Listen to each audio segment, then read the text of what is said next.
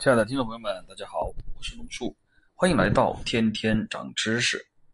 这期节目啊，我们要探讨一个很有想象力的问题：人类到底能不能盖出一万米高的摩天大楼呢？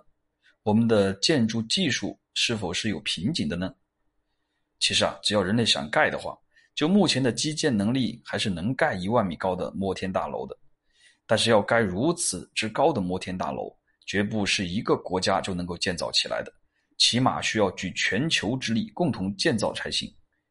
那么，建造一座高达一万米的摩天大楼到底有多难呢？接下来呢，本期节目就带着您啊一起猜想一番吧。当今全球最高的建筑呢，是位于阿联酋迪拜的哈利法塔，高度呢达到了八百二十八米。然而，正在位于沙特阿拉伯建造的吉达塔，高度却超过了一千米，总投资超过了两百亿美元。如果想要建造一座高达一万米的摩天大楼，只需要将十座吉达塔拼起来，或者将十二座迪拜塔拼起来。又比如，珠穆朗玛峰高八千八百四十八米，如果在珠峰上盖一座一千一百六十米的摩天大楼，再把珠峰掏一掏，掏到水平线的位置，理论上也是达到一万米的建筑高度。难道珠峰会因为巨大的建筑而垮塌吗？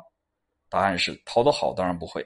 既然不会的话，那么就可以推断出，同样可以建造高一万米的摩天大楼。虽然这是一个人类遥不可及的尺度，然而如果人类真的要建造的话，还是可以建造出来的。只不过呢，该建筑的占地面积和体量是十分惊人和夸张的。如此高的建筑的底部设计往往有两种设计方案，一种呢是三角形，另一种呢是圆锥形。也就是顶部无限放小，底部无限放大。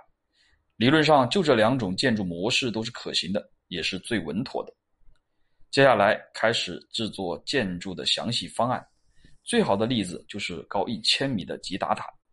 如果将一座吉达塔放在九千到一万米的顶层时，下面呢则需要放三座吉达塔作为八千到九千米海拔的支撑。当到了七千到八千米时呢？就需要七座吉达塔作为支撑，这呢是因为考虑抗风的因素，开始向四周出现延伸，建造出来从下面看属于等边三角形，但是要从最顶部看呢，实际上是一座十字架式的建筑，所以到了六千到七千米的时候，就需要十一座吉达塔做支撑，以此类推，每下一千米增加四座，最终。建造这座高达一万米的摩天大楼，相当于一百三十七座高达一千米吉达塔的体量。然而，实际上吉达塔越往上越小，可建造一万米摩天大楼的话，不可能中间镂空，所以顶部不变的情况下，支撑上两座才能拼一个支撑位。最终消耗的吉达塔真实结果为二百七十三座。也就是说，用二百七十三座吉达塔的体量，才可以实现建造一座高达一万米的摩天大楼。如果按照吉达塔的费用来计算的话，需要花费五点四六万亿美元来建造，约合三十五点五万亿元人民币。目前，深圳的两千四百四十六家上市公司的总市值才不到三十五万亿哈。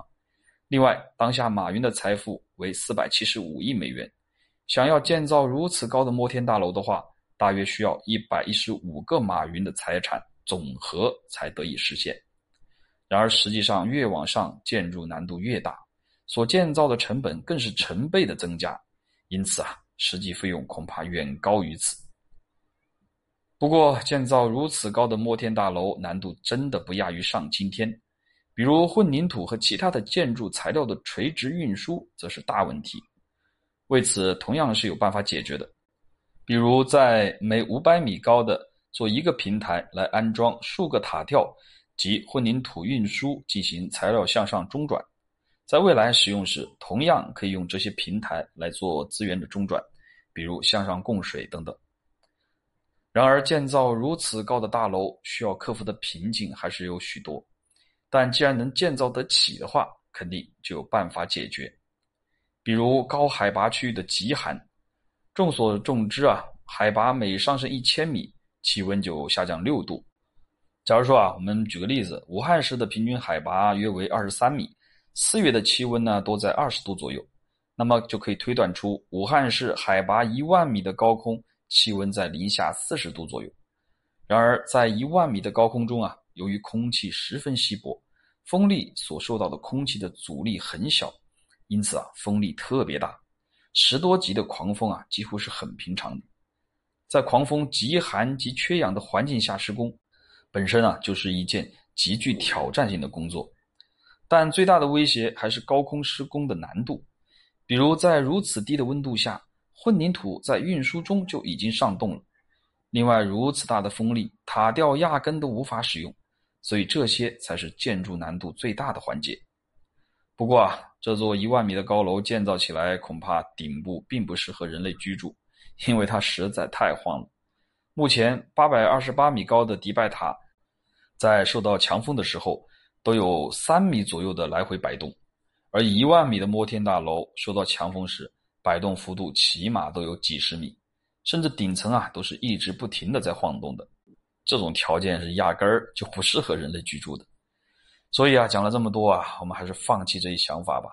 花如此高的代价来建造一万米高的摩天大楼啊，真的是没有必要啊，还不如建造五栋两千米高的更加实惠一些呢。您说是吗？好了，本期的节目就先到这里，我们下期节目再见吧。